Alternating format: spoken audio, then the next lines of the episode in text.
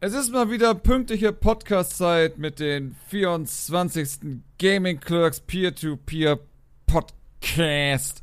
Mit dabei nicht Nico, sondern David. Hi David. Uh. Ja. Es, wir, hat, wir haben Ich. aktuell immer so Zeitproblematiken, ich und Nico. Echt? Und David ist ja auch offiziell ein Gaming Clerk, muss man dazu sagen. Ja, ich muss, ich werde nicht mehr als Gast angekündigt. Nee, du wirst nicht mehr als Gast angekündigt, du bist Also, nicht ich werde gezwungen, das hier zu machen. Ja, das ist, das ist das Pech, wenn man angestellt ist. Ja. Äh, aber wir müssen unsere Beschreibung auch nochmal ändern, weil da, ich habe nachgeguckt, bei Spotify steht Christian und Nico drin und das ist ja. Das ist, das, das ist nicht korrekt. Nee, das ist nicht korrekt. Das ist jetzt nicht korrekt. Nee, Das nee, ist, nee. ne? Wie sollst du das denn so in deinen Lebenslauf reinpacken? Genau, Das ist äh, so wenn ich mich irgendwann mal bewerbe bei einem anderen Podcaster. Ja, Gott mal, da.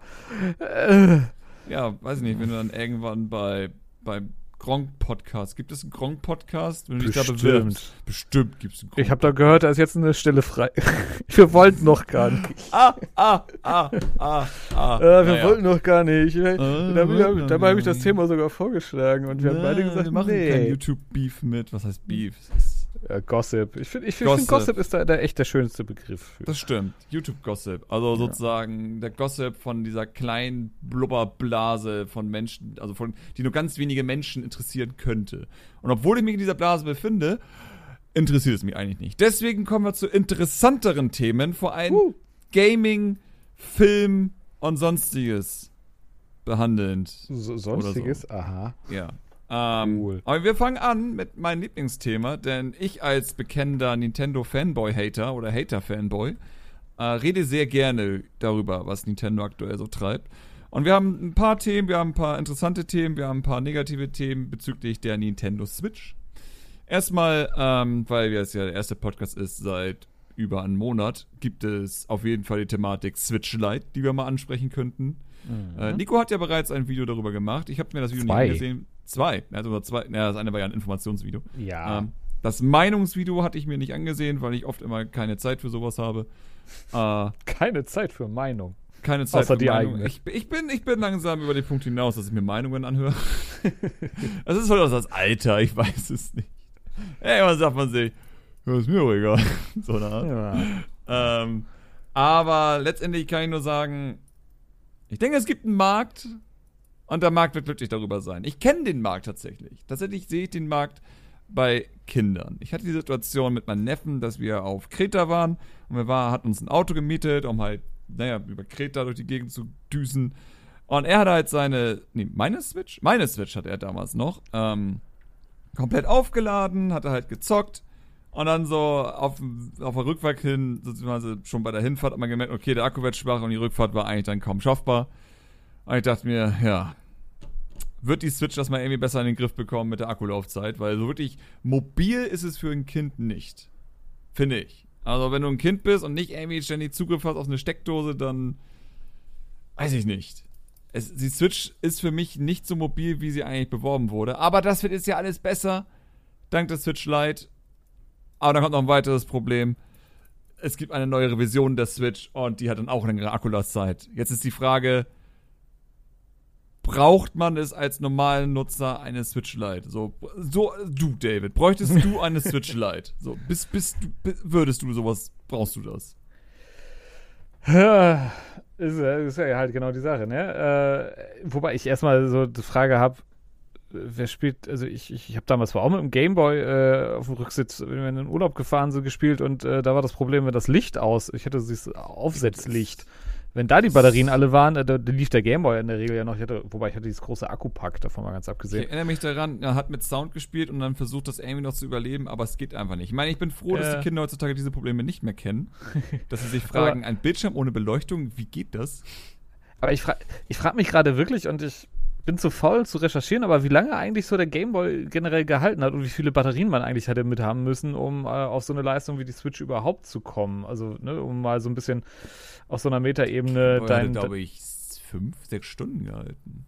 ja, das kann sein. Der hatte Weil, sehr weiß lange ich jetzt. gehalten. Ja, also äh, wahrscheinlich, also ich gehe auch ganz stark davon aus, dass es länger ist als die Switch oder so. Ja, Aber um auf deine Frage zurückzukommen. Ähm, Nintendo hat ja relativ äh, gut bewiesen an den Kritikern vorbei, dass, dass sie ähm, simplere ja, Konsolen bzw. simplere Hardware halt eben herstellen können und damit halt tatsächlich einen Markt ansprechen, den sie vorher irgendwie immer so ein bisschen ignoriert haben. Also Nintendo mhm. ist immer mit den ganzen Feature Overload irgendwie, ich sag nur 3DS, hm. äh, ja, immer irgendwie so an, an, einer sehr großen Zielgruppe halt vorbei, die du jetzt mit Kindern beschrieben hast. Ich würde da sogar tatsächlich so ein bisschen stärker noch den Casual-Markt an sich mhm. mitnehmen. Also nicht wirklich, wie gesagt, äh, Leute, die sich halt durch ja, Features wie Hui 3D ähm, nicht, nicht beeindrucken lassen oder nicht großartig beeindrucken lassen. Bei, bei 3D sind das fast 90 Prozent der Erdbevölkerung. das kommt noch dazu. äh, und äh, ne, aber das ist halt ein Feature, was halt eben massiv hier auch die Tauglichkeit des, des 3DS damals ja eingeschränkt hat. Batterieleistung, sage ich, äh, ist ja so das Hauptding. War natürlich ein cooles Display irgendwo und die Technik ist an sich ganz nett, aber hat mhm. ja die Usability so für genau diese Gruppe äh, ja schon eingeschränkt. Und dann kam äh, ja dann damals dieser nette, äh, wie, wie war das, äh, wie haben sie es gesagt, Türstopper war hm. doch immer der, ja, für, der für, 2DS, für, den ersten, der, für den ersten 2DS. Der übrigens technisch mega clever war, weil der war so günstig produziert, dass sie für ja. die zwei Bildschirme einfach ein Bildschirm genutzt haben, der genau. einfach nur länglich ist, weil es günstiger ist, als zwei Bildschirme einzubauen. Ja, tatsächlich. Das ist irgendwie total schräg. Irgendwie von der Art und Weise her. Aber das Ding hat sich ja echt gut verkauft, dass Nintendo ja sogar dann noch die Revision da rausgebracht hat mit dem klappbaren 2DS. Ich würde fast sagen, dass Nintendo gesagt hat, der 2DS ist jetzt der neue DS, denn 3DS gab es niemals. Ja, ja, und äh, ich meine, passt ja auch 2DS. Also es ist ja. äh, gut sprachlich oder äh, von der Logik her natürlich an den 3DS angepasst, aber es ist halt eben auch letztlich der Nachfolger des DS. Ja. Und ich meine, das ist, das ist die beste Handheld-Konsole in der Generation, meiner Meinung nach, die Nintendo rausgebracht hat. Ja, Weil der Rest halt einfach, also ich, ich habe zwar auch ein 3DS XL, aber äh, ehrlich gewusst, dass irgendwie kurz danach dann der 2DS XL rauskommt. Ähm, naja. Ist, es nicht sogar der New 2DS XL? Ja, ach Gott, jetzt kommen noch irgendwelche New. Ich glaube, ich habe auch einen New 3DS XL. Ist ja, auch, genau. Ist also auch also egal. Kann eigentlich sagen, dass der New 2DS XL ist sozusagen wirklich, äh, wenn man so mag, Nintendos ja, bis dato eigentlich beste Handheld-Konsole, würde ich sagen. Und da, da, da minimal gerade, wo wir gerade da sind, äh, da sehen wir übrigens, was uns möglicherweise mit der Switch noch erwartet, bei die ganzen äh, Mini-Hardware-Updates und so, die da kamen. Mhm. Äh, da kennt Nintendo scheinbar nichts und ich, fängt ja jetzt auch bei der Switch scheinbar ja auch ein bisschen damit an. Ja. Ähm, ne, aber genau so ist es. Also ich sehe ich seh den Markt absolut ähm, für, für die Switch Lite. Ähm, und bei mir selber, für mich äh, nicht, weil ich äh, gerade die Hybrid-Funktion halt, äh, das ist für mich so, dass das überhaupt, äh, mhm. das Killer-Feature überhaupt von der Switch nach wie vor. Ähm, und deswegen für mich selber wäre halt irgendwie, wenn man es docken könnte oder so, das wäre irgendwie halt noch eine coole Sache, ähm, weil die Dock-Funktion ist ja unten dran. Du hast ja äh, den kompletten Dock Anschluss mit ja, den Auskerbungen und softwareseitig garantiert geblockt. Es, es wird, ist softwareseitig deaktiviert. Du kannst es softwareseitig sicherlich sogar aktivieren. Klar. Äh, und dann, dann läuft das Ding wahrscheinlich dann dementsprechend. Also du kannst es in den Dock stecken, wahrscheinlich halt eben, um es dann, dann drin aufzuladen, wenn du halt einen Dock hast. Und jetzt kommen wir nämlich genau dazu, wenn du einen Dock hast. Also warum solltest du jetzt 80 Euro einen Dock kaufen, wenn du die nee, aber, äh, Dingsversion nicht nutzen passt kannst? Die also in den Dock äh, rein? Ich meine, ist sie nicht kleiner? Ja, aber warum soll, also warum soll sie nicht reinpassen, wenn sie nur kleiner ist? Äh, sie hat genau, musst du mal äh, bei den hm. Produktfotos achten. Sie hat, wenn du äh, in die Dock reinguckst, ich habe gerade eine Dock neben mir, ähm, da gibt es ja diese zwei Dorne, ja.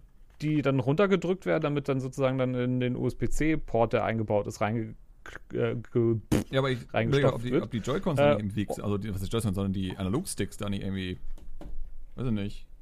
Ach so, das ist natürlich, das ist eine interessante Ich kann mir Frage, vorstellen, dass die Joy-Cons dann einfach im Weg sind und dass dann da einfach nicht reinpasst. Das müsste, müsste man mal gucken, wie, wie weit die wirklich ja. äh, davon weg sind. Das, das stimmt, da, da, da, könntest du recht haben. Aber also wie gesagt, das, aber dann äh, frage ich mich, warum das Ding unten die Dock an, äh, also diese Aussparung. Das kannst den, du aber bei hat. jedem Nintendo-Gerät bisher fragen, weil auch der, was war, was war Stimmt, stimmt ähm, auch. Wii U, Wii U hatte solche Sachen unten dran, die N64 und so hatte auch Sachen, die nie genutzt wurden, die man unten dran stecken konnte, neben den 64, ja. die D und sonstige Sachen. Super Nintendo ja auch. Also ist, jede Konsole von Nintendo hat eigentlich immer so einen Port oder sonstiges, der nie genutzt wurde. Einfach nur, weil man weiß ja nie, was die Zukunft bringt. Genau. So. Aber, äh, oder na, vielleicht kommt dann ein extra Dock für die Lite raus und dann wird softwareseitig dann doch aktiviert. Was Keine- interessant wird, weil dann brauchst du einen externen Controller und das musst du jetzt dann den Leuten erstmal wieder erklären. Vielleicht gibt es dann irgendwie den Pro-Controller inklusive Light-Dock oder sowas. Das kann natürlich sein, aber also äh, Controller kannst du ja alle anschließen an. Also ergibt zwar gar keinen Sinn, weil kein Kickstand. Äh, genau, aber jedenfalls, um darauf zu kommen, also äh, gemäß dem Fall, dass man das Ding theoretisch wenigstens in der Dock aufladen könnte, und das war eigentlich der Punkt, auf den ich äh, zu sprechen kommen wollte, die Zweitkonsole im Haushalt. Mhm. Ähm, klar, natürlich, bei dem Preisunterschied muss man nur die Frage stellen, lohnt sich das nicht dann doch Wobei vielleicht es nur in Europa so schlimm ist, oder? Weil die Japaner haben, glaube ich, einen größeren Preisunterschied als wir. äh, weiß ich jetzt gerade Weil gar bei uns nicht. ist es ja irgendwie 220.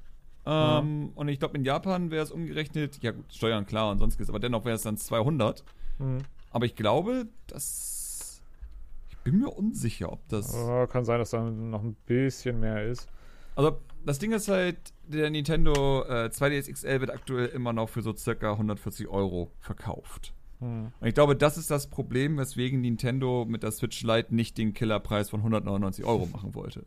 Weil, Weil, ja, jeder hat mit 199 gerechnet. Das wäre der perfekte Preis gewesen für diese Ja. Konsole. das stimmt, ja.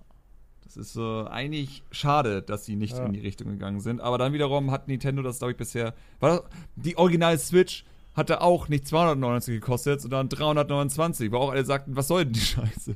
Ja, Aber es hat ja funktioniert für Nintendo. Ja gut, ist ja, da fing die Umrechnungsthematik halt an. Das hast du bei den Ja gut, das ist ja eine Sache, die haben aber mit jeder neuen Generation, die aufwächst, weil man denen erstmal erklären muss, Steuern existieren nun mal. Also Ja. das ist jetzt nicht seit gestern diese Problematik. Ähm, Nee, nee, das stimmt. man muss es halt immer wieder von neuem erklären an die Leute, die jetzt gerade 14, 15 geworden sind und sagen, äh, wie kann das angehen? Man muss sagen, setz dich mal hin. Wir haben schon ein paar Konfigurationen durch, das sind die Steuern, das ist nun mal so, wir müssen damit leben. Das ist, ich meine, wir können ja auch die Steuern einfach abziehen und letztendlich ist der Preis dann immer sehr ähnlich.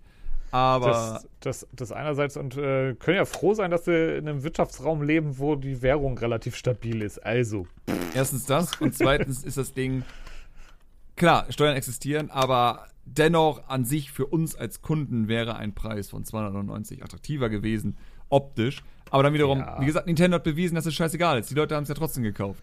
Sogar in Scharen haben sie die Switch gekauft und sie werden es weiterhin tun. Und ich wette, Ja. wir gucken da jetzt und sagen, ugh, ja, 199 wäre schon cool gewesen. Aber ich glaube, das Ding wird sich dann trotzdem wieder gut verkaufen, weil Nintendo hat bewiesen, dass sie es irgendwie hinbekommen, dass das Teil sich verkauft, egal welchen Preis es hat. ja gut, wie gesagt, also der, der, der, der Markt meiner Meinung nach halt, wie gesagt, da, äh, halt genau die, die halt diesen ganzen, ne, also die Switch hat auch wieder ein Feature-Overload, den eigentlich kein Schwein braucht. Äh, dazu zählt halt die HD-Rumble-Funktion, die ist nett, aber Ja. who cares?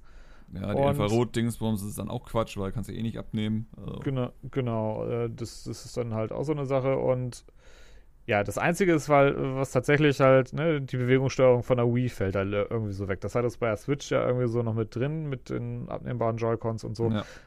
Äh, wie gesagt, das, da, da ist so der, meiner Meinung nach der Konstruktionsfehler von der Switch Lite, dass äh, kein Kickstand da ist. Also das heißt, Mhm. mit, wenn du irgendwie Bewegungssteuerung haben willst, es funktioniert halt de, de facto null. Es Das ist heißt, seltsam, dass sie keinen Kickstand eingebaut haben. Das ist wirklich. Wobei andererseits, wie viele Spiele gibt es, die irgendwie noch sinnvoll irgendwie Bewegungssteuerung tatsächlich wie in der Wii-Zeit? ja, irgendwie- aber. Ja, es stimmt schon, aber. Also, das ist so, ne, da muss man mal gucken, ob wirklich so Leute, die halt sowas äh, wirklich nur um unterwegs Mario Kart oder was weiß ich was zu spielen, hm. ähm, wird, wird spannend. Ähm, aber wie gesagt, ich glaube nicht, dass Nintendo mit auf die Nase fällt. Also, äh, Markt ist da. Ähm, für mich ist das nix. Tatsächlich wäre aber bei meiner Freundin halt äh, die Sache gewesen. Ähm, die hat jetzt zu Weihnachten, nicht dieses Jahr, letztes Jahr, also letztes, also nicht, ist egal, irgendwann mal eine, eine zweite Switch von mir bekommen, äh, weil Mhm. halt wirklich schöne Konsole und äh, auch sehr innig geliebt. Da wäre halt tatsächlich die Sache gewesen, ja, noch nie gedockt gespielt mit dem Ding äh, und eigentlich auch die Joy-Cons nie abgenommen. Das heißt also, es wäre, meine Freundin wäre halt die perfekte Zielgruppe äh, für die Switch Lite und äh, weil auch wegen der das, ja. längeren äh, Akkulaufzeit, das heißt, bei ihr ist es halt auch das Andocken müssen, äh, selbst wenn sie auf der Couch sitzt, Mhm. hast du halt und das Kabel dran und so, äh, nervt ja dann auch irgendwie. Äh, ergo, ja, äh, da, haben, da habt das. Also das, das, das Klar. ist die Zielgruppe. Dann wiederum natürlich haben wir jetzt ja die Revision. Also man muss ja erstmal sagen, Ähm, Switch Lite hat, glaube ich, nach ersten Berichten einen kleineren Akku als die Switch. Das ist aber nicht so schlimm, denn die Switch Lite nutzt den neuen Marico Tegra Chipsatz, der einfach nur eine Weiterentwicklung von den X1 ist. Mhm. Ähm, ich weiß immer, dass sehr viele, gehen wir mal kurz in technische rein. Ich weiß immer, dass sehr viele ja immer sich diesen X2 wünschen und sagen, oh mein Gott, das wäre so toll, wenn das einfach jetzt der X2 wäre und dann hätten wir die Switch Pro. Ne? Das heißt, das Ding ist, der X2 ist nicht das, was man erwartet. Ja, er ist ein Ticken stärker, aber er ist nicht so viel stärker, als dass man sagen würde, okay, das hätte sehr viel mehr Vorteile letztendlich. Sprich, der Mariko hat an sich äh, mehr Leistung, weswegen, äh, und er ist kleiner, das ist ganz wichtig, sozusagen etwas mehr Leistung, er ist kleiner gebaut als der originale äh, X1-Chip. Um, ähm, und deswegen läuft auch die Switch Lite länger, weil er einfach kleiner ist, weil er runtergetaktet werden muss oder ja, runtergetaktet wird, damit er sozusagen dieselbe Leistung hat wie äh, eine Switch in normalem portablen Modus. Und dadurch kommt eben diese höhere Akkuleistung. Den Vorteil, den wir dadurch haben, ist, dass Nintendo logischerweise ab jetzt nur noch den Mariko-Chip herstellen wird, weil er wahrscheinlich auch irgendwann günstiger ist in der Produktion als jetzt der alte. Bedeutet, dass eben deswegen ja eine neue Switch-Revision rauskommt. Sprich, keine neue Version. Es ist dann nicht irgendwie der New äh, Switch oder sonstige Scheiße. Ähm, sondern einfach nur die alte Switch mit diesem neuen Mariko-Chipsatz, was zur Folge hat, dass der Akku auch dort länger halten wird.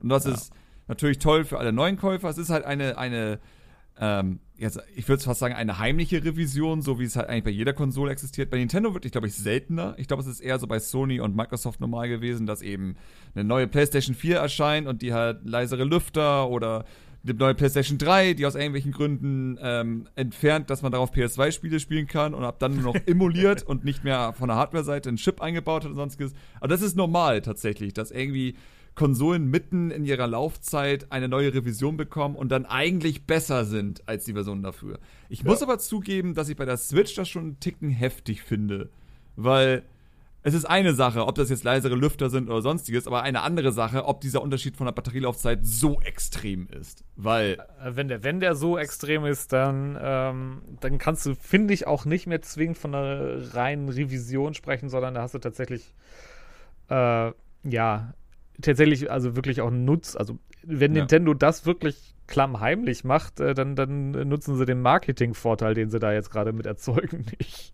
Ja, ja, klar. Also das ist, es ist eigentlich seltsam, dass sie nicht, nicht überlegt haben, vielleicht sollten wir einfach wirklich eine, wenn wir schon Switch Lite haben, jetzt sozusagen die alte Switch einfach auslaufen lassen und der schon einen neuen Namen geben und dann vielleicht wirklich den Mariko-Chipsatz einfach in voll nutzen, dass man sagen kann, Leute, das ist jetzt halt nicht komplett neu, es ist jetzt sozusagen einfach nur die Switch-Version, die jetzt normal ist. Und darauf wird jetzt halt, was weiß ich, Zelda mit immer stabilen 30 Bildern laufen oder sonstiges, weil wir halt sozusagen diese bisschen mehr Leistung auch nutzen werden. Das wäre eine Möglichkeit gewesen, die sie mit Mariko hätten machen können. Aber wir können davon ausgehen, dass das nicht genutzt wird. Das Einzige, was ich ja schon auf Twitter spekuliert habe, ist, ob sie vielleicht den Mariko-Chipsatz nutzen, um den Boost-Modus, der nur genutzt wird in Ladezeiten, zum Beispiel von Mario und von Zelda, äh, wo einfach in der Zeit der Chip hochgetaktet wird, der CPU, damit die Ladezeiten kürzer sind, ob dann mit der neuen Switch-Revision diese Ladezeiten dann nochmal ein, zwei Sekunden kürzer sind, weil der Chipsatz eben nochmal höher getaktet wird letztendlich, mhm. weil es möglich wäre, ohne Probleme. Mhm. Das könnte spannend werden, äh, aber ansonsten glaube ich nicht, dass die Power wirklich genutzt wird. Und ich möchte auch noch hier mal anmerken, einfach nur weil ich das so häufig sehe, mich das ein wenig abfuckt. Eine Switch Pro wäre eine furchtbare Idee. Es wäre die schlimmste Idee allein aus der Sicht eines Entwicklers, denn ein Entwickler muss aktuell schon darauf achten, dass er für die normale Switch das Spiel optimiert und dass er für die, den portablen Modus die Switch optimiert. Wenn man jetzt also auch noch eine weitere Switch hätte, die auch noch einen Pro-Modus hätte, also sozusagen dann nochmal mehr Leistung hat, müsste man ein Spiel nochmal dafür optimieren. Und wenn es dann auch noch eine Switch ist, die sozusagen ein Pro-Modell ist und dieses Pro funktioniert auch portabel, muss man sozusagen vier Sachen gucken. Portabel normal, äh, Dock normal, Portabel Pro, Dock Pro. Und irgendwann wirst du irre. Und dann machst du auch noch mehrere Versionen. Dann machst du auch noch eine Xbox One-Version, eine Xbox One X-Version, dann machst du eine PlayStation 4-Version, eine PlayStation 4 Pro-Version. Irgendwann geht das halt nicht mehr. So, eine Nu 3DS-Version und eine normale 3DS-Version. Ja, genau. genau. Ich glaube, also, 3DS ist jetzt Gott sei Dank Aber ich, äh, nur, um das Argument gerade an der Stelle mal aufzugreifen, für die, die jetzt äh, irgendwie wieder, ja, ich will meine Switch Pro haben, überlegt euch mal, wie beschissen die Situation tatsächlich war, als die ersten Spiele nur für den New 3DS rausgekommen sind. Ja. Weil die einfach auf den anderen Dingern nicht mehr liefen. äh, puh. Ja, ne? oder halt Äh, sozusagen Spiele optimiert waren dafür. Sowas wie Smash Bros. war damals optimiert für den New 3DL, äh, 3DS. Ähm, und du hattest einfach diese mega Ladezeit am Anfang. So, Ja. was einfach so, ein Nintendo-Ding war im Sinne von, ja gut, wer den alten nutzt, ist eh selbst schuld. ist uns egal. Und das war, Ja. also, das war wirklich, also Smash hatte in der Hinsicht da wirklich profitiert von den neuen äh, 3DS oder 2DS in dem Fall auch. Ähm, und das ist eben das, die große Problematik, die wir haben. So, nur weil sozusagen irgendwie eine Switch Pro draußen wäre, heißt das nicht, dass alle Spiele auf einmal geiler aussehen oder sonstiges. Das wäre dann vielleicht so ein Glück Power von 25% mehr, so ähnlich wie Mariko-Chipsatz dann eben ist. Und dann müsste jedes Spiel erstmal ein Patch erhalten, damit dann irgendwie die Auflösung höher geht oder so ein Spaß. Also, ganz ehrlich, ich will keine Pro-Version, wenn, dann gebt mir einfach einen richtigen Nachfolger. Und dann sagt einfach, ey, das ist derselbe Chipsatz, das ist immer noch Tegra, ihr könnt alle alten Switch-Spiele auf der neuen Switch auch spielen und einige Spiele werden Patch erhalten, damit die halt jetzt in 1080p oder sonstiges laufen und gut ist. So, keine Zwischenschritte bei der Switch, das brauchen wir einfach nicht. Das ist gar nicht notwendig. Die Spiele funktionieren so, die Spiele funktionieren auch gut so, wie sie sind. Und kein Spiel wird irgendwie magisch hübscher oder besser sein. Vor allem ist es für mich beeindruckend, dass wir jetzt eine neue Generation am Aufwachsen haben, die es geil finden, in ein zwischen, also in einer Generation, nochmal komplett das Geld auszugeben, sogar mehr Geld auszugeben für eine Version derselben Ja. Konsole, die nur ein bisschen kräftiger ist. So, dass wir tatsächlich die, äh, die Generation so sensibilisiert haben, dass die das toll finden. Also jetzt nicht alle. Ich, es wird wahrscheinlich viele geben, die jetzt 16, 17 sind, die sagen, ich habe keinen Bock für eine Switch Pro jetzt nochmal äh, 399 Euro sonstiges auszugeben, nur damit die Spiele einen Ticken besser aussehen. Ich glaube, da gibt es genug von. Aber dennoch gibt es auch viele, die natürlich das als normal jetzt schon ansehen. Die sagen ja, anscheinend ist eine Pro-Version das Normalste der Welt. Sony macht es, Microsoft macht es, warum macht es Nintendo nicht? Äh, ich weiß auch nicht, ob es daher kommt, weil wir einfach auch, oder dass viele jetzt einfach mit Apple aufgewachsen sind, wo es normal ist, jedes Jahr mindestens 800 Euro für ein neues Handy auszugeben.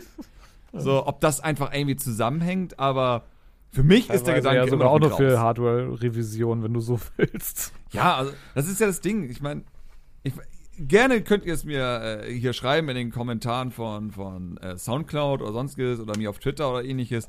Mich würde einfach interessieren, ist die jetzt aufwachsende Generation, also wirklich diese Generation, die jetzt so 14, 15, 16 ist, ist es für die normal geworden, so dass man sozusagen ständig eigentlich immer Geld ausgibt, um seine Technik zu upgraden? Weil ich weiß noch, dass das damals der große Argument, das Argument gegen den PC war, im Sinne von, pff, beim PC musst du ständig upgraden. Äh, und jetzt ist es halt normal, rein theoretisch. Jetzt ist es normal, dass man halt fast jährlich oder alle zwei Jahre sein Handy austauscht oder dass alle zwei Jahre eine neue Konsolenversion rauskommt und all so ein Spaß. Und es ist ja auch. Also ja. die Xbox One X zum Beispiel ist ja nun wirklich ein komplett anderes Tier als die Xbox One. So, das ist ja nun wirklich ein echter Zwischenschritt, wo man sagen müsste, die Xbox One ist eigentlich deswegen komplett überflüssig geworden. So, wo ich das sehe, die PS4 und die PS4 Pro, klar, äh, die Pro ist auf jeden Fall sehr viel stärker, aber ich finde, die PS4 normale ist noch nicht überflüssig geworden. äh, Ja, guck dir nicht. mal an, wie, wie die Laufzeit jetzt dann auch mit den tatsächlichen Nachfolgern äh, läuft. Gelaufen ist, läuft. ja. Es ist, es ist ein sehr schöner Vergleich mit, äh, mit dem PC, äh, weil, also ich damals ähm, halt eben kam natürlich auch genau die Frage auf, äh, PC oder, oder Spielkonsole, wobei ich damals nicht so stark in Spielen irgendwie drinne war. Äh, für mich war damals halt genau deswegen klar, PC kannst du halt eben eine Komponente tauschen äh, und hast dann erstmal wieder ein Jahr Ruhe. Ähm, Hm. Das ist ja heutzutage eigentlich ein, immer noch grob der Fall. Also äh, wenn du eine halbwegs vernünftige CPU gekauft hast oder so, die hält erstmal ein paar Jährchen. Es ist besser geworden, auf jeden Fall. Also, ist, ist, ist nochmal besser geworden, vor allen Dingen, weil die, die äh, Entwicklung zurzeit so ein bisschen, ne, also quasi Mhm. physikalisch ja so äh, erste Grenzen irgendwie da sind, wo äh, das Ganze jetzt äh, quasi mit anderen Techniken so ein bisschen äh, umschifft wird. Ne, aber trotzdem, äh, also ich, ich weiß nicht, ich habe jetzt kann, kann meine PCs, seitdem ich irgendwie da intensiv bei der ganzen Sache bin, äh, kann mich tatsächlich an alle grob neu erinnern. Äh, liegt einfach schlicht und äh, ergreifend daran, dass sich da dann halt stumpf ab und zu mal die Grafikkarte ausgetauscht hat. Die Dinger kosten inzwischen Mhm. auch richtig viel Asche. Deswegen ist das Argument da auch ein bisschen hinfällig, aber damals waren gute Grafikkarten relativ erschwinglich verhältnismäßig. Äh, so, und das, das, deswegen habe ich damals halt tatsächlich auch keine Konsole gehabt, weil die waren mir zu teuer, äh, dafür, dass, dass sie dann halt irgendwie sehr viel schneller veraltet sind. Ähm, Im Verhältnis zu, zu, zu der einfach Entwicklung auf dem PC. Fällen einfach eine Grafikkarte ausgetauscht hat und dann hilft das erstmal so für die nächsten ein, zwei Jahre. Und dann irgendwann muss man überlegen, okay, CPU wird auch wichtig, weil Ja. mehr Spiele setzen auf Physik oder sonstiges, deswegen ich brauche einen besseren CPU. So, das ist natürlich der Vorteil, Ja. den man da auf jeden Fall hatte. Ähm, Ja, also äh, ich, also ich glaube, nach hinten raus äh, hat sich das nicht so, also gerade bei Spielen nicht wirklich viel getan. Ne? Ähm, Mhm. Aber äh, es ist halt eben genau das, also das ist immer das Hauptargument ja bei einer Konsole gewesen. Das ist ja auch das Apple-Argument, äh, dass du eigentlich alles unter einem Dach hast. Ja. Das heißt also, das, das, das Ding ist optimiert für die Spiele, die daraus, dafür rauskommen, äh, dass das halt eben alles seamlessly läuft, bla bla, Mhm. dass du da halt keine Probleme mit hast. Und äh, dass halt in solchen kurzen Abständen halt wirklich solche Power-Updates kommen ähm, und es marketingtechnisch versucht wird zu verkaschieren, dass äh, letztlich eigentlich die mega krasse, geile neue Xbox One oder äh, PS4 äh, beste, schnellste Konsole der Welt innerhalb von nicht mal zwei Jahren, das ja. ja auf einmal dann, dann die schnellste Konsole kam Mhm. und jetzt kommt nochmal wieder die schnellste Konsole innerhalb kürzester Zeit. Äh, ja, das ist, da sind wir tatsächlich in diesem PC-Upgrade-Rhythmus irgendwo drinne, nur dass Ja. du halt das komplette Teil austauschen musst und nicht halt eben nur eine Komponente. Oder Ja, ich meine, ich bin ja immerhin froh, dass vor allem Microsoft das schon von Anfang an sehr viel, sehr einfach gemacht hat mit ähm, mehrere Konsolen besitzen und ähnliches. Zum Beispiel bei der Switch habe ich jetzt schon jetzt ein Graus, wenn ich jetzt die Switch Lite hätte, dass ich nicht wie bei, der, bei den Xbox-Konsolen wüsste, dass wenn ich die Konsole starte, alles instant synchronisiert ist. So bei der Switch, soweit ich das mitbekommen habe, ich habe es noch nie wirklich ausprobiert, aber wenn du ja dein Safe State in die Cloud packen willst, musst du das in den Optionen da reingehen und sagen, ich will meinen Safe State in die Cloud reinpacken. Ist bei der Sony ja, glaube ich, auch so. Und wenn du das dann runterladen willst, musst du in deine Konsole gehen und sagen, ich will jetzt mein Soundcloud, äh, Sound Save äh, File wieder runterladen. Bei Microsoft ist ja wirklich so, dass das alles eigentlich instant synchronisiert wird. Und das ist eigentlich das, was ich mir zum Beispiel bei einer Switch Lite wünschen würde, dass wenn ich meine Switch habe und meine Switch Lite, dass die einfach instant ständig synchronisieren würden. So im Sinne von, die sind eh in Standby-Modus. Ich will, dass wenn ich auf meinen, meiner Hauptswitch Zelda habe und speicher, dass dieses Save Game instant in der Cloud landet und auch die Switch Lite in den Augenblick oder zumindest innerhalb der nächsten 15 Minuten auch dieses äh, Save Game wieder runterlädt. Damit, wenn ich da mal rausgehe, das gleiche Save Game nutzen kann. Weil das ist so mein Problem. Mhm. Ich kann eine Ja. Switch Lite nicht als eine portable Mitnehmen-Switch nutzen, weil ich da immer erstmal, wenn ich losgehe, erstmal denke, oh fuck, ich muss meine ganzen Soundcloud, äh, Sound, äh, Soundclouds, meine ganzen Sound-Save, äh, so, mein Gott, Cloud-Save, dass ich die sozusagen jetzt alle erstmal synchronisieren muss, bevor ich in die Bahn steige, weil sonst kann ich meine ganzen Save-States nicht nutzen. So, das ist so mein Problem eigentlich mit diesen ganzen Upgrade-Waren auch dahinter. Ähm, dass immer, wenn ich upgrade, bis auf Xbox, eigentlich immer das Gefühl habe, ich muss da irgendwie alles immer komplett neu einrichten und darf meine alten Sachen auch gar nicht mehr nutzen, weil wenn ich das mache, dann habe ich irgendwann tausende von Save States und das funktioniert alles nicht miteinander und bei Nintendo habe ich eh immer Angst, ob die Sachen, die ich kaufe, überhaupt noch da sind. Ich glaube, sie haben es gefixt mit der Switch. Ich bin mir unsicher.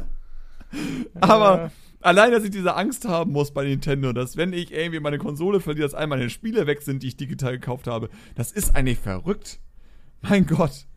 Aber ja, ich bin einfach deswegen kein Freund von diesen ultimativen schnellen Upgrade-Waren. Ich sag mir, lasst denen einfach Zeit. Gebt mir eine neue Switch, wenn sie einfach breit ist und gebt mir nicht noch eine Power-Zwischenkonsole. Brauche ich nicht. Ist egal. Ist nicht wichtig. Die Spiele, ganz ehrlich, wenn die Spiele gut optimiert sind, dann sehen die geil aus, dann laufen die auch geil. Für mich sind solche Sachen wie das Mario Kart 8 Deluxe und das ARMS und sonstige Sachen. Dass diese Spiele in 1080p und 60 Bildern pro Sekunde auf dieser Konsole laufen, ist für mich Zauberei. Das dürfte gar nicht sein. Rein von der Optik. her. Das, das darf nicht sein. Aber sie haben es hinbekommen. Und ich bin auch gespannt, was Nintendo noch weiteres machen wird. Ich bin gespannt, wie Luigi's Mansion sozusagen, wie das letztendlich äh, sein wird, weil ja wieder Next Level Games ranhockt und sie haben schon auf dem 3DS eigentlich optisch sehr viel rausgeholt. Hier und da Frame-Probleme gehabt, aber dennoch sah es sehr gut aus für ein 3DS-Spiel. Und Ja ich gut, kann mir vorstellen, dass wir noch ein bisschen was sehen werden in Sachen Switch. So, was Also, äh, noch nur eben kann. dazu, Luigi's Mansion 3 ist es ja, äh, sieht, sieht fantastisch aus. Also mal Lief das mit 60 oder mit 30 Bildern? Ja, kann ich dir jetzt, ich sehe das nicht. Achso, ich bin- ich, ich guck gehör mal zu nebenbei einen Trailer an, dann sehe ich das. Aber Ich, ich, ich gehöre zu der Kategorie, ich guck drauf und denke mir, läuft flüssig. Also, aber äh, immerhin. Ich meine, das ist ja auch wichtig. Ruckler sehe ich, aber ich kann Eben, dir mit einem bloßen Auge nicht sagen, ob es 30 oder 60 Bilder sind. Ich, ich, wenn ich mich darauf konzentriere und quasi einen Wechsel habe, dann sehe ich das. Aber 60 sehe ich im Regelfall bei, vor allen Dingen bei langsamen Spielen, ne, bei Brennspielen oder so, da siehst du es relativ schnell. Ja. Ähm, aber jetzt, wenn Luigi da so ein bisschen langläuft und irgendwelche Geister einsaugt. Sind 30. Äh, also der Trailer ist mit 60 hochgeladen, aber das Spiel läuft mit 30. das das ist einfach, ich, ich meine, gut, wenn du halt in der Entwicklung drin steckst, dann siehst du einfach sowas schneller, weil du achtest einfach auf bestimmte ja, Sachen klar. sozusagen. So, du guckst dir einfach eine schnelle Bewegung an und weißt dann einfach, okay, wenn das jetzt 60 wäre, dann wird das einfach anders aussehen. Äh, was ja auch nicht schlimm ist, im Sinne von, ich bin mhm. ja keiner, der irgendwie sagt, oh mein Gott, 60 Bilder ist das Wichtigste der Welt. Äh, aber eben, weil ich den technischen Hintergrund davon verstehe, was es bedeutet, ein Spiel ja. mit 60 Bildern zu machen, bin ich wahnsinnig beeindruckt, wenn sowas wie ARMS oder Mario Kart existiert oder auch Smash. Smash, das, das Smash in 1080p und 60 läuft und das eigentlich fast immer stabil, ist, das dürfte gar nicht sein. Das ist, ich weiß nicht, wie sie es gemacht haben, vor allem eben auf der Switch, aber das zeigt einfach, dass die Konsole eigentlich scheiße viel drauf hat, aber die Entwickler auch ein bisschen faul werden mit der Zeit. So, das ist, was mir letztendlich aufgefallen ist, auch auf der PS4 und auf der äh, Xbox. Das ist halt, weil du so viel Leistung hast und du dich einfach ausruhst auf diesen, na gut, das läuft jetzt dann halt mit 30 Bildern, was soll's, ähm, merkt man halt, dass das ein bisschen schlampiger gearbeitet wird. Man sieht es nicht. So im Sinne von, du sagst jetzt nicht, oh mein Gott, das Spiel ist schlampig gemacht, aber in vielen Fällen könntest du, sagen wir mal, 60 Bilder rausholen, stabile, wenn du sozusagen die Zeit da rein investieren möchtest. Aber da es ja eben tausende Davids da draußen gibt und wahrscheinlich auch mehr Davids als jeden anderen, ist das halt eigentlich nicht so wichtig. So, es gibt diesen kleinen Haufen von Menschen, die das richtig geil finden, wenn ein Spiel mit 60 Bildern läuft.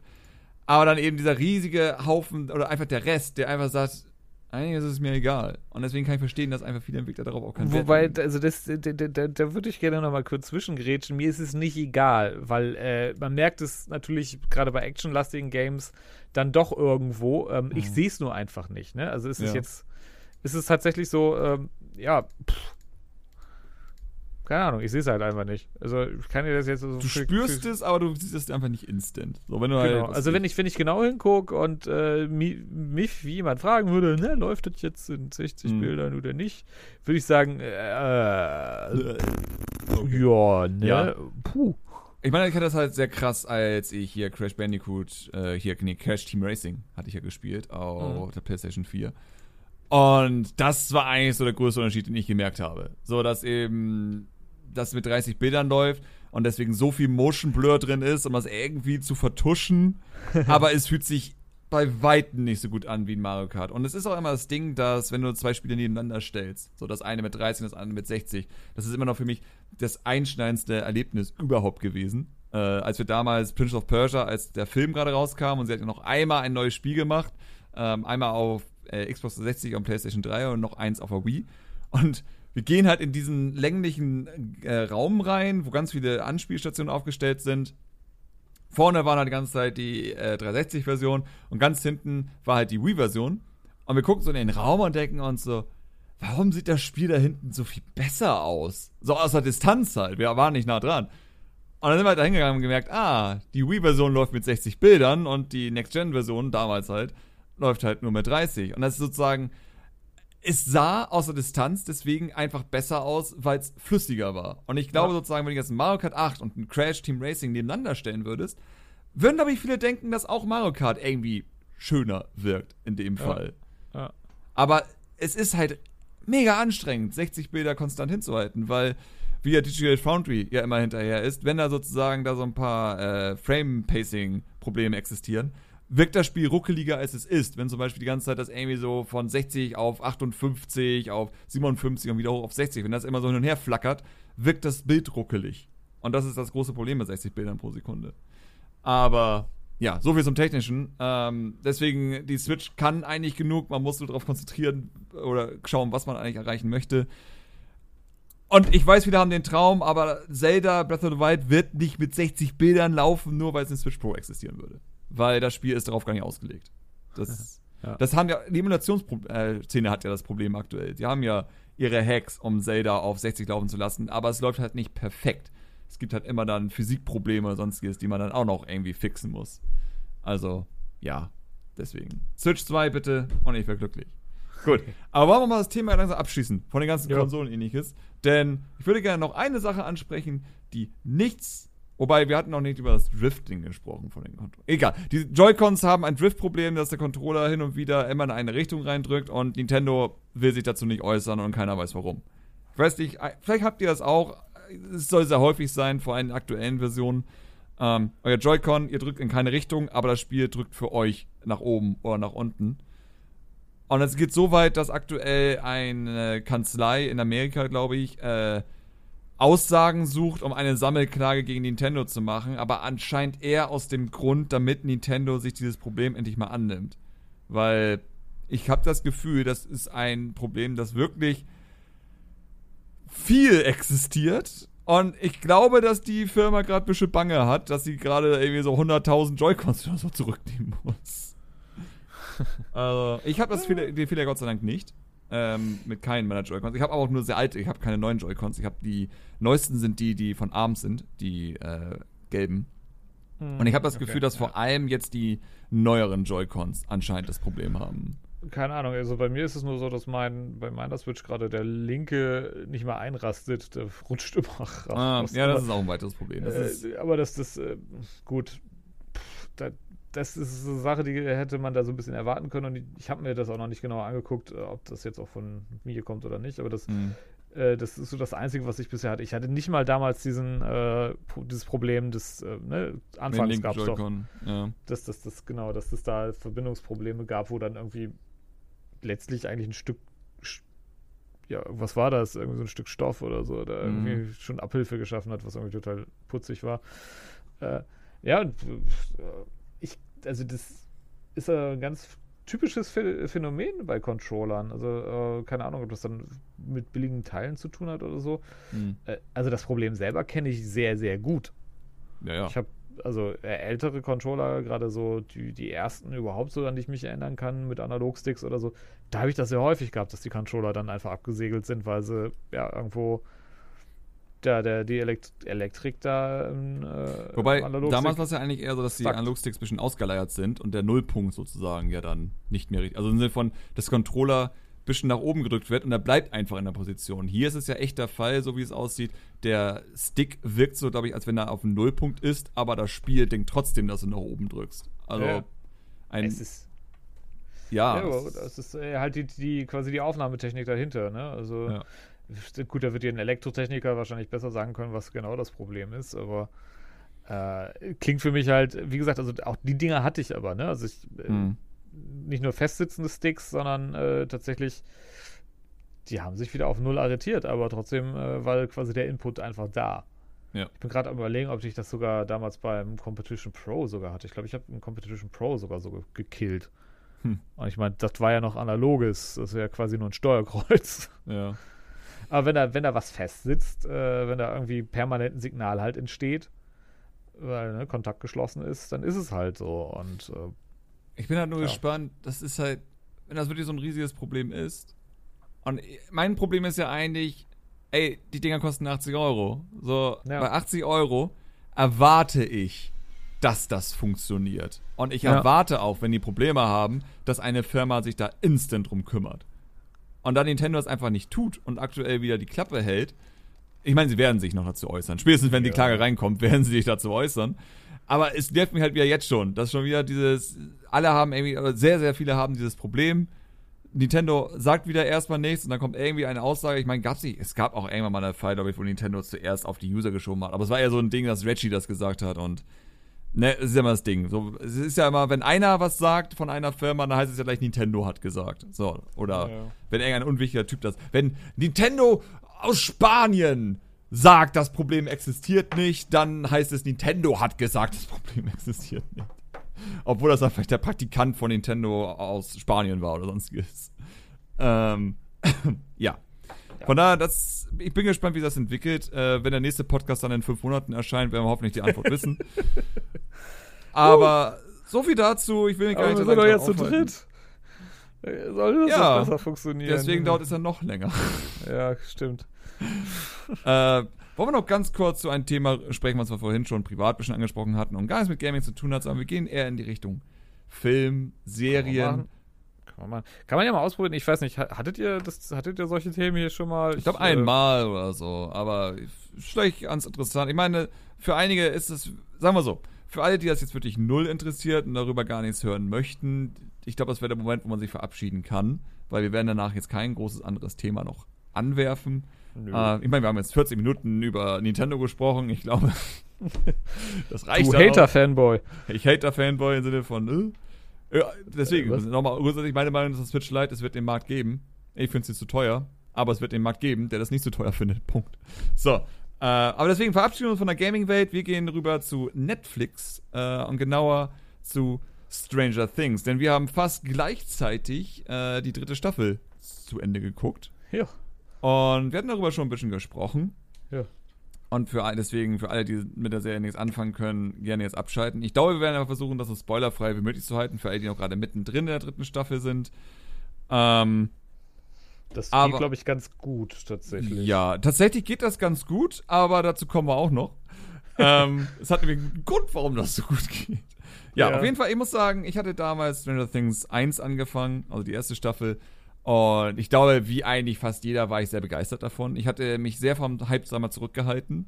So, es kam irgendwie raus ich habe das, glaube ich, einen Monat später geguckt, nachdem alle schon rumgehypt haben, wie blöd. Aber ich habe von Hype wenig mitbekommen. So, den Leuten, die ich folge, haben das nicht so stark gehypt. Ähm, ich wusste, dass das anscheinend sehr, sehr beliebt ist, die Serie. Und habe sie trotzdem dann genau in der Zeit geguckt, als es, als mich das noch nicht so getroffen hat, als ich noch nicht genervt war. So, das typische Problem, wenn etwas so hart gehypt wird und das dir so hart in die Fresse reingedrückt wird, dass du eigentlich keinen Bock mehr darauf hast. Das hatte ich Gott sei Dank nicht. und ich glaube, jetzt mit der dritten Staffel kann es sein, dass das tatsächlich passiert. Dass einige das einfach so sehr nervt, dass das so ein, dumm gehypt wird, dass man eigentlich keine Lust mehr hat, das anzufangen. Aber ich kann sagen, nehmt einfach Abstand von der Serie, ne, versucht erstmal ein bisschen davon wieder frei zu kommen, wenn euch das gerade nervt. Und versucht es dann, wenn ihr kein, wenn, wenn ihr schon aus eurem Kopf draußen ist, dann probiert die erste Staffel aus. Denn was Stranger Things sozusagen in der ersten Staffel sehr gut hinbekommen hat, was viele andere Serien nicht hinbekommen, weswegen ich auf sehr viele Serien bereits abgebrochen habe, bevor sie gut wurden, wie man ja immer so gerne sagt. Ähm, dass ab der ersten Episode wird es halt direkt interessant. So, es gibt keinen langsamen wirklichen Aufbau, Aufbau. Es, es fängt eigentlich direkt an. Und das war das Beeindruckende eigentlich bei Stranger Things, weil eben sehr viele andere Serien das nicht machen dass du wirklich von Anfang an drin bist, es ist von Anfang an interessant, von Anfang an hat es was Unheimliches, was Surreales und sonstiges und du willst einfach wissen, wie es weitergeht und die ganze Staffel über kommen ganzen Titbits, die der irgendwie sagen, jo, das und das und es geht weiter und also die erste Staffel von Stranger Things ist hervorragend. Also ich würde sagen, wahrscheinlich eine der besten Serien in dem Fall, die ich je gesehen habe, weil einfach alles passte von den Schauspielern, von der Story, von filmischen her. Allein wie das gedreht wurde ähnliches, ist irre. Also selten gibt es Serien, die so gut aussehen. Also eigentlich schon fast filmwürdig, wenn man so mag. Ähm, die zweite Staffel hat das Problem, dass sie mir nicht wirklich im Kopf geblieben ist. So, wenn ich drüber nachdenke. Ja, doch, so ein, also so ein paar Sachen. Also sagen wir so, die erste Staffel hatten, ich weiß nicht, wie es bei dir ist, aber bei mir hat es halt, die erste hat einen sehr viel stärkeren Eindruck hinterlassen als die zweite ja, letztendlich. Ja, ja. So, die zweite hatte eher ein bisschen Plätschern. Und jetzt kommen wir zur dritten, die, wie ich finde, von, vom Setting her, von den Charakteren her und sonstiges, mir besser jetzt schon im Kopf geblieben ist als die zweite Staffel. Ja gut, sie ist aber auch noch nicht so lange her, ne? Sie ist noch nicht so lange her, das müssen wir dann gucken, sozusagen, wenn das dann natürlich ein bisschen weiter her ist. Aber dann wiederum, ich habe jetzt schon das Gefühl, dass sich mehr Situationen sich verfestigt haben in meinem Kopf. Wenn dessen bei der zweiten Staffel es einfach eher so ein Wischiwaschi war die ganze Zeit. Ähm, aber bei der dritten sozusagen ist trotzdem das ganz große Problem, was bei der zweiten noch nicht so schlimm war, es ist nichts passiert. Und das ist mein größter Kritikpunkt eigentlich an dieser Staffel, dass, wenn du dir die erste Episode anguckst und die letzte Episode anguckst, du rein theoretisch nicht so viel verpasst hast, wenn du die Episode dazwischen nicht geguckt hast oder eigentlich die ganze Staffel nicht. Vielleicht sollte man da, äh, weil jetzt wieder einigen die Hutschnur platzen könnte, äh, soll man da auch sagen, sozusagen so diese, diese Meta-Story. Ja, genau. Also ist damit gemeint. Es ist, ne? ist nicht also sozusagen, dass es irgendwie langweilig war. Nein, nein, du hast schon recht. Ich sollte so erklären, dass sozusagen in der ersten Staffel wir sehr viel erfahren haben, in der zweiten Staffel wurde das alles weitergeführt, in der dritten Staffel kommen wir nicht weiter mit dem Plot an sich, also den hinteren Plot an sich. Wir wissen nichts weiter, wie die andere, was aus mit der anderen Seite ist. Wir wissen nicht, woher das Monster jetzt kommt oder sonst. Wir wissen nichts Neues in der Hinsicht. Wir wissen nur, dass wir einen neuen Bösewicht in Anführungsstrichen haben, wenn man so mag. Wobei das ja auch nicht wirklich. Wir wissen ja nicht mal, was was die Intention. Gut, das ist die erste Staffel, das kann man erklären. Wir wissen nicht, was die Russen wirklich vorhaben. Es wurde auch nie erklärt. So, das einzig Neue ja. ist, dass da irgendwie mal was Grünes war und nicht erklärt wurde, was das Grüne jetzt ist. Also, Stimmt. es ist so, es werden nur, es wurden nur Sachen reingeworfen, die mir Fragen aufwerfen, aber es wird keine Frage beantwortet. Ja, und, wir sind also, nicht weitergekommen. Ja. Das, das, also es wird halt eben, ähm, jetzt, jetzt könnte es doch ein bisschen schwieriger werden mit den Spoilern, aber äh, ich, vers ich versuch's mal. Ohne. Mhm. Äh, es ist halt tatsächlich, ähm, äh, du, du merkst, dass sie es weiterentwickeln wollen, da halt eben äh, bestimmte Dinge halt eben auch in den Raum geworfen werden und halt sehr viel mehr äh, ja, mehr Zeit bekommen und was mhm. ich übrigens auch ein bisschen schräg finde und äh, beziehungsweise dadurch verstehen kann, dass viele auch sagen, äh, hat nicht mehr so ein bisschen, äh, hat stark nachgelassen, was äh, auch sozusagen ähm, ja den Style des, des gerade der ersten Staffel angeht, die sehr stark sich halt eben auf die die Gruppe der Kids ja. Konzentriert und das das es ist in der dritten Staffel halt sehr anders tatsächlich. Ja, das stimmt. Ähm, also ja, ich habe das Gefühl, dass vor einer dritten Staffel jetzt die äh, Subplots sehr viel Zeit eingenommen haben. Also dass wir sozusagen eigentlich ständig Sprünge hatten mit Mini-Cliffhangers sozusagen jedes Mal in einer Episode ja, auch, weil wir ja immer von Gruppe zu Gruppe zu Gruppe gesprungen sind. Äh, ich weil halt, äh, und das ist genau das, was ich damit äh, sagen wollte, ähm, jetzt einige Charaktere halt quasi ähm, noch wieder mit aufgebaut werden, die zwar mhm. schon aufgebaut sind, äh, aber sozusagen jetzt stärker in den Fokus gerückt werden. Also du, du merkst, es ist so ein Switch, so ein, so ein Shiften. Ähm, ein bisschen weg von dem, was so die erste Staffel und die zweite so ein bisschen mitgetragen hat, hin zu so einem größeren Thema. Ja. Ähm, und da sind sie inhaltlich nicht vorangekommen, weil sie sehr viel mehr, meiner Meinung nach, Fokus drauf gelegt haben, halt sozusagen das vorzubereiten. Und äh, du hattest das vorhin im Gespräch auch schon äh, ganz nett formuliert. Man hat so ein bisschen den Eindruck, äh, sie wollten ein bisschen Zeit haben, um eigentlich äh, die vierte Staffel vernünftig richtig mhm. äh, krachen ja, genau. zu lassen. Und, so dass du also sozusagen jetzt das aufbaust, was du in der vierten dann mal naja, erklären kannst. So. Ja. Um, um einfach mal einen äh, schönen Vergleich zu machen, das ist so ein bisschen Stranger Things Light. das, der oh Zwischenschritt. Ja, da fehlen die Joy-Cons. Da kommen noch. Joy-Cons, ja, irgendwie. Das ist, das ist, wobei. Ich habe das Gefühl, dass Okay, ich glaube, das ist sozusagen allgemein, was auch viele gerne analysiert haben. Die zweite Staffel war so ein Ding, sie musste gemacht werden, aber man hat das Gefühl, dass sich die Duffman Brothers, so wie auch immer sie beiden heißen, gar nicht genau wussten, wie sie weitermachen sollen zu dem Zeitpunkt, aber es musste jetzt instant weitergehen. So dass es eher ein Ding war, okay, wir machen jetzt ganz schnell die Story und dann gucken wir mal, wie es weitergeht. Und dann haben sie gemerkt, fuck, wir haben aber gar nicht genug aufgebaut, um da irgendwie eine Story erzählen zu können, wie wir sie erzählen wollen. Ja. Also ich bin mir halt unsicher, ich bin mir halt unsicher, wie halt der Hintergrund oder wie halt sozusagen der Prozess abläuft von den Schreiben der Serie. Ähm, aber es wirkt halt so, dass wirklich die dritte Staffel nur dazu da war, um Stoff zu liefern für eine vierte Staffel. So, was ich seltsam finde, weil ich finde, sie hatten genug Zeit, in dieser Staffel Sachen aufzubauen. Aber es ist halt die Frage, wollen sie überhaupt so schnell eine Story erzählen oder sagt Netflix so im Hintergrund, Leute, Stranger Things ist nun mal die erfolgreichste Serie, die wir haben und uns geht eh nicht so gut. Bitte macht die so lang, wie es geht.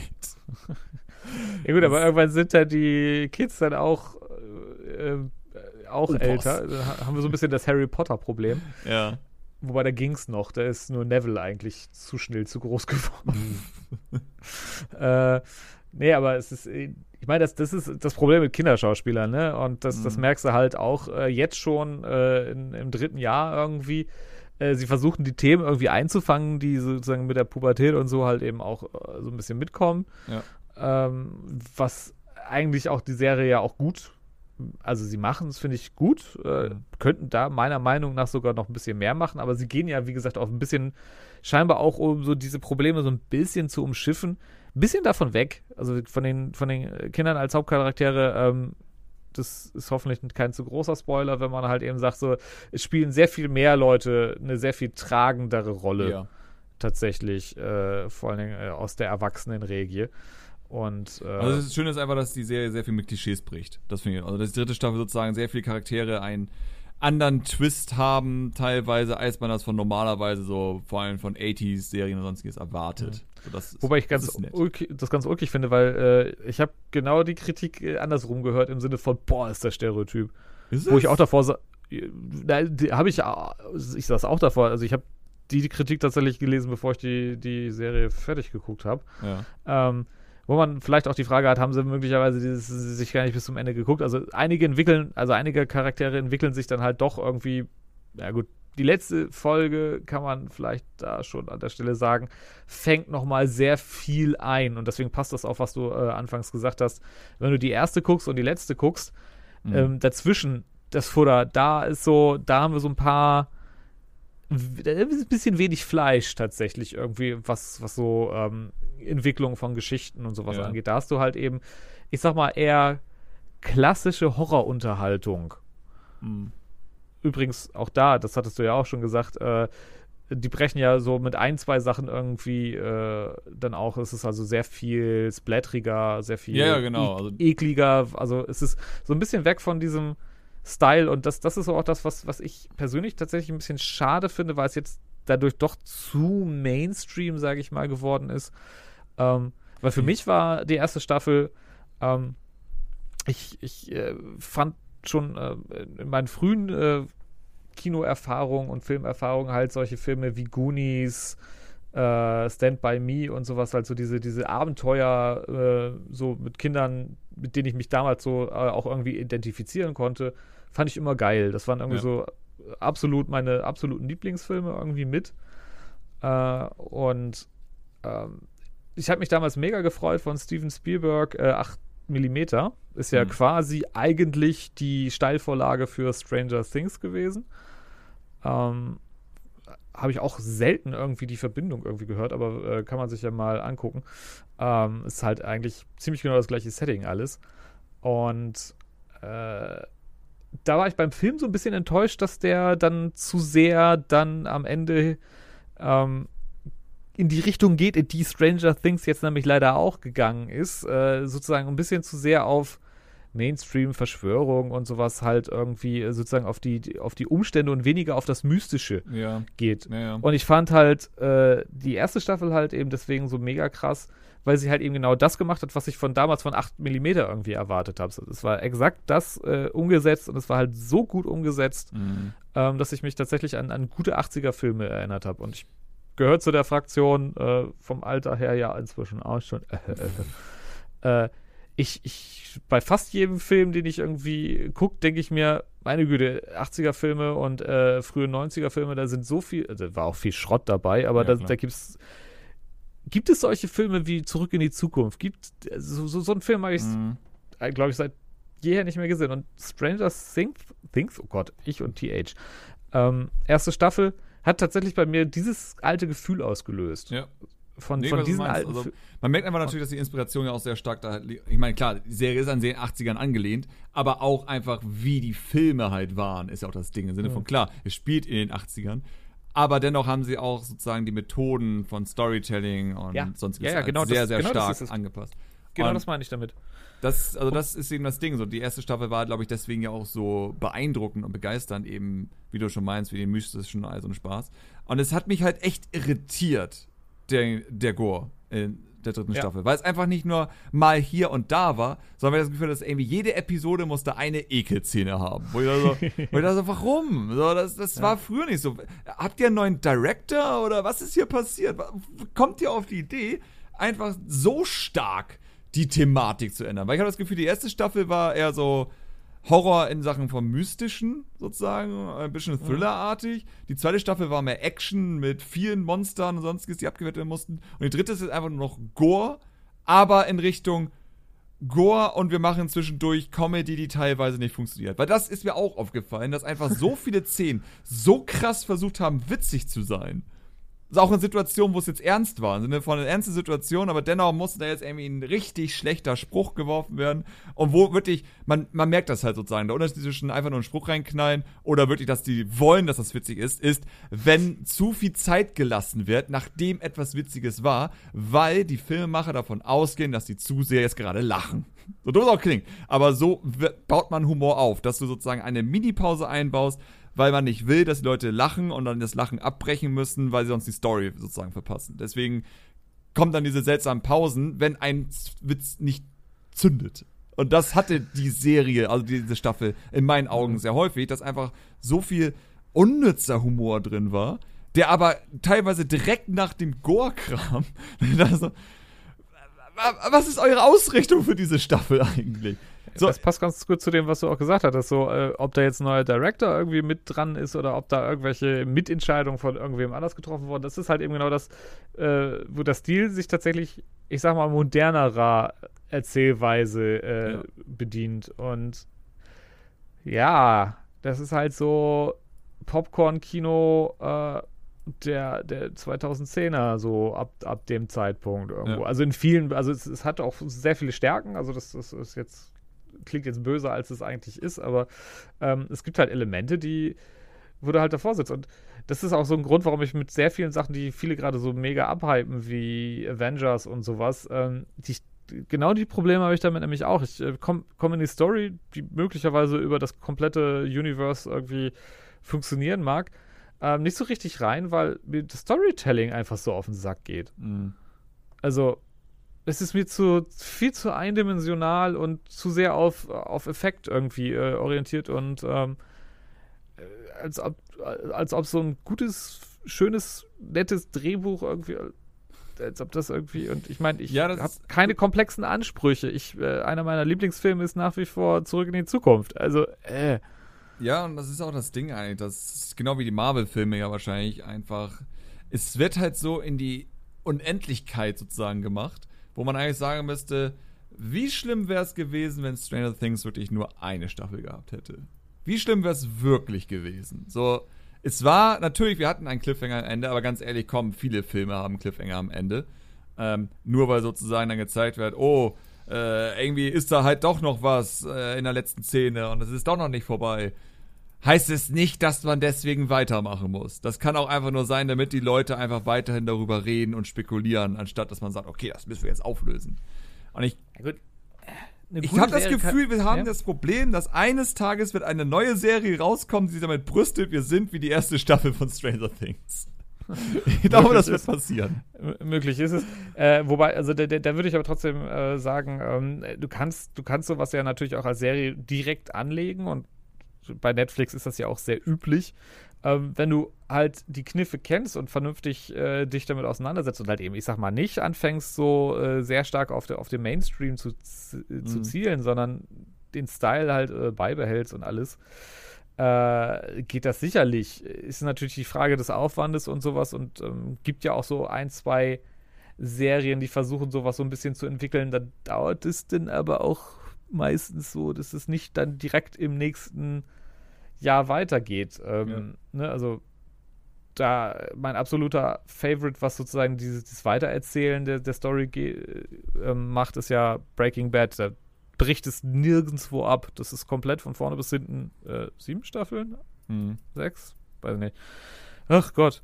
Äh, muss ich unbedingt mal wieder gucken. Ähm, weißt du, die, das, das ist so, so auf die Fresse durchgehend ja, äh, entwickelt sich das. Ähm, und da hast du halt eben genau das nicht, dass du auf einmal diesen Einbruch hast. Also, da sind auch Strecker drin, ne? Also, ja. das, das merkst du halt schon, so, äh, dass da mal eine Episode zwischen ist, von der du denkst, so, Gucci hat jetzt eigentlich nicht so viel dazu beigetragen.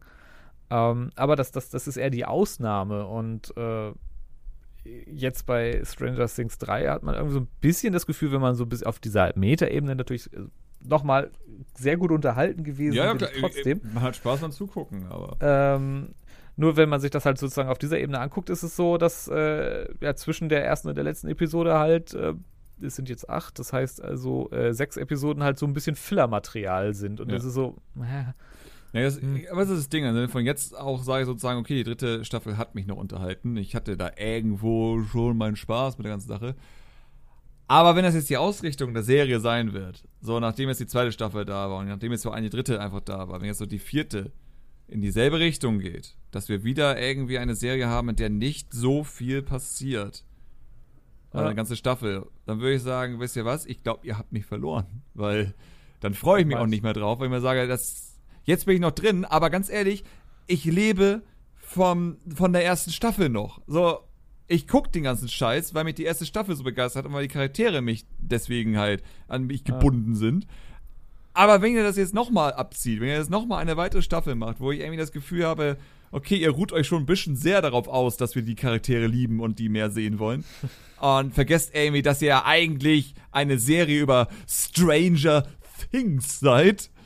Äh, weil ganz ehrlich, das war nicht, das war nicht so strange, was ich da gesehen habe. Das war eigentlich eher normaler Horror. So, im Sinne ja. von, das wirkte jetzt nicht wie irgendwie unerklärliche Sachen, sondern wir haben ständig das CGI-Monster gesehen.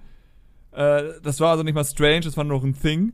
Ähm, genau das ist das Problem. Es, die Mysterie dahinter gab es nicht wirklich und die Mysterie, die es gab, wurde nicht aufgeklärt, weswegen ich das Gefühl habe, in der vierten Staffel wird das eh nicht mehr angesprochen, weil die Thematik ist jetzt ja eh durch.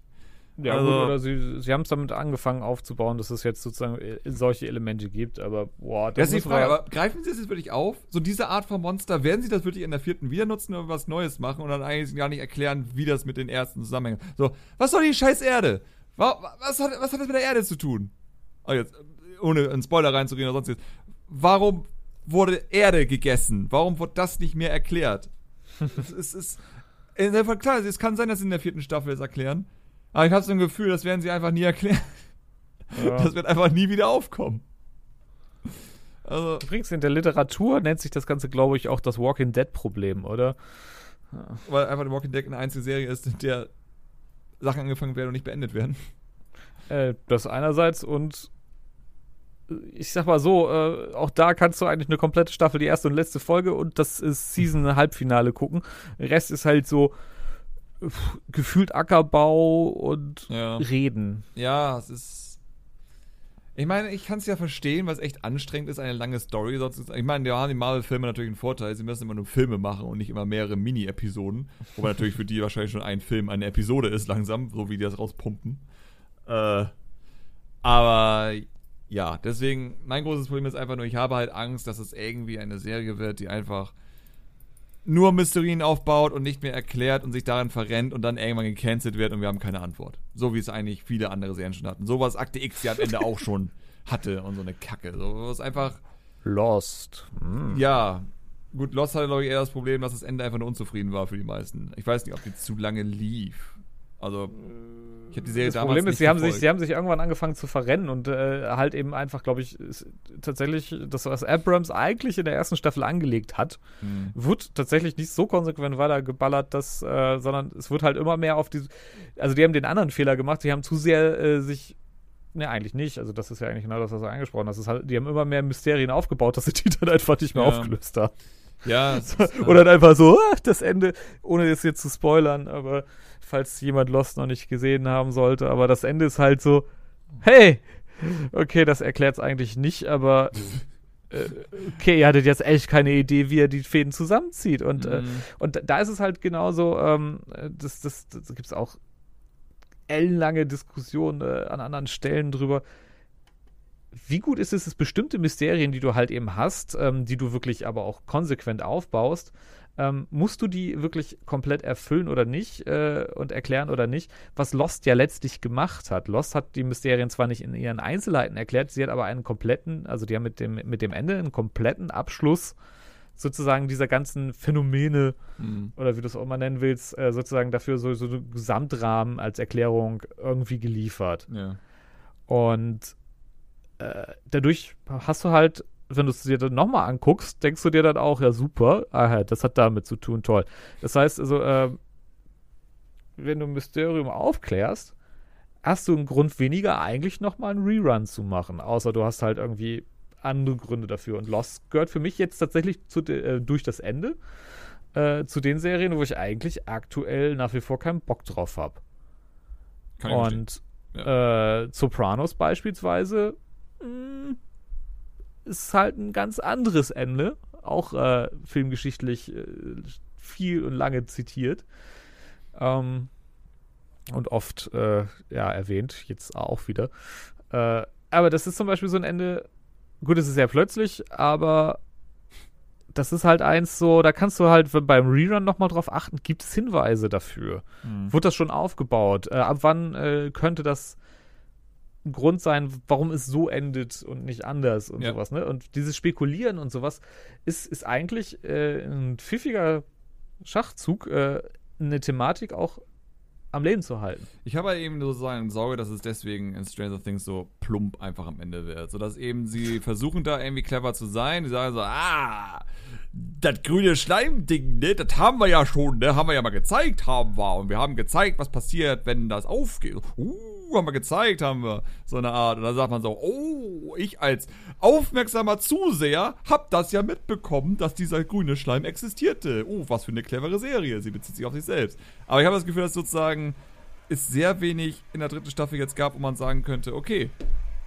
da ist subtil etwas gesagt worden, so was im Nachhinein rauskommt. Also, das ist meine größte Sorge, die ich eigentlich habe dahinter. Dass es irgendwie zu stumpf wird, zu hm. einfach. Und da sie einfach jetzt ja eh vom Mysterium komplett weggegangen sind, weil einfach nur die erste Staffel wirklich Mysterium hatte, danach ist es einfach nur noch CGI-Monster rennen durch die Gegend, ähm, habe ich das Gefühl, dass sozusagen das auch nicht wiederkommen wird. Also ich glaube nicht, dass, dass die Staffel nochmal in Faniston in die Richtung geht der ersten, weil das können sie jetzt gar nicht mehr. Das wird schwierig. Das könnte man mal gucken, wie sie es, wie sie es schaffen oder so. Aber ähm, ja. Ich finde es immer noch seltsam, dass wir so wenig die andere Seite gesehen haben. Es ist so. Ja. Wir haben sie einmal gesehen in einer Episode sozusagen. Aber auch nicht wirklich. Auch wieder mit mehr Fragen als Antworten. Weil die andere Seite auf einmal komplett anders gefühlt war als in den beiden Staffeln zuvor. Ja. Äh, ach, ich weiß nicht. Es ja, aber sie, ich meine, das ist auch so eine Sache. Die haben sich jetzt entschieden und ich glaube, das, das ist ein ganz guter Abschluss. Äh, dafür auch, äh, um, um, auch mal hier einen Bogen zu, zu fertig ja. zu kriegen und so. Äh, es gab ja, hätte ja auch die Entscheidung sein können, weil alleine der Name, ne, Stranger Things, ist halt so ähm, sehr, sehr universell einsetzbar. Und ähm, sie hätten ja auch sowas wie Erie-Indianer machen können, falls du dir das noch was sagt. Äh, die Geheimnisse von Erie-See. Oh, scheiße, wie heißt das? Ganz Mist. Irgendwie sowas in der Richtung. Also, es ist halt so ein, äh, auch so ein Junge, der kleiner Pöps, der äh, quasi so Mysterien aufklärt. Und das in jeder Folge irgendwie einen neuen Geist oder äh, neues äh, paranormales Phänomen. So bei Akte X war das ja auch so ein bisschen mhm. ähnlich. Das heißt, du hast immer was Neues irgendwie gehabt. Ja. Was dann trotzdem die groß, also bei, bei Akte X haben sie dann trotzdem den großen Rahmen mit der Verschwörung und sowas aufgebaut und so. Äh, und das hätten sie bei Stranger Things ja auch machen können, haben sie aber nicht. Und das heißt also, sie, sie sind jetzt gefangen in dieser Entscheidung, sich halt eben scheinbar nur mit diesem Thema abzuhandeln. Und da, da muss man mal gucken, wie, wie die das machen. Also, äh, äh. Ja, es ist halt. Mh. Hm. So, ich bin noch irgendwo gespannt auf die vierte, aber ganz ehrlich, ich bin da, äh, ich bin einfach am Ende. So, ich, es ist, es ist, äh, was mich so ärgert, weil ich finde die Serie in so vielen Belangen so richtig gut, aber das, was mich auch am meisten gepackt hat, sozusagen das Mysterium und die Story, da das einfach nicht mehr wirklich so der Fokus ist von dieser Serie, sondern es schon teilweise fast eher wie eine Sitcom wirkt mit den Comedy-Einlagen und Co., ist das halt eher so ein Fall, wo ich denke, okay, äh, das ist dann doch nicht die Serie für mich, schade. Ist wie eine Beziehung, die halt irgendwann auseinandergeht oder auseinanderläuft. So, tut mir leid, aber wir haben uns in zwei verschiedene Richtungen entwickelt. Wir passen einfach nicht mehr zusammen. Aber mal gucken. Also, wie gesagt, ich war unterhalten, aber auch nur mit den Gedanken dass ich hoffe, dass es dann irgendwie doch nochmal besser wird am Ende. Aber mich hat am Ende wirklich in der dritten Staffel dann wirklich das Technische dahinter fasziniert, sozusagen, wie es aufgebaut ist, weil die Charaktere sind immer noch gut geschrieben und wie gesagt, Kamera, Color Correction, äh, selbst die Effekte teilweise, auch wenn es eine Serie ist, fand ich alle ganz gut und okay teilweise. Ich meine, das Monster war nicht in jedem Shot hübsch, oder, was heißt hübsch? In, in jedem Shot habe ich das abgekauft, dass da gerade ein Monster durch die Gegend läuft. ähm, aber das kann mich jetzt in einer vierten Staffel nicht nochmal begeistern, wenn es noch das ist. So, dann bin ich durch. Was schade ist, weil ich liebe ja ansonsten, also ich, es, sie können es ja. Sie, eigentlich können es. Aber gut, ähm, so viel zu Stranger Things. Ich bin gespannt, was ihr dazu sagt, was eure Meinung ist oder ob ihr die Serie jemals geguckt habt oder nicht. Oder ob ihr gerade mittendrin seid. Äh, könnt ihr gerne alles äh, uns schreiben oder irgendwo in den Kommentaren reinpfeffern oder ähnliches. Ihr kennt das Spiel. Von daher, ja. Das war Nintendo, das war Stranger Things, das war der Podcast.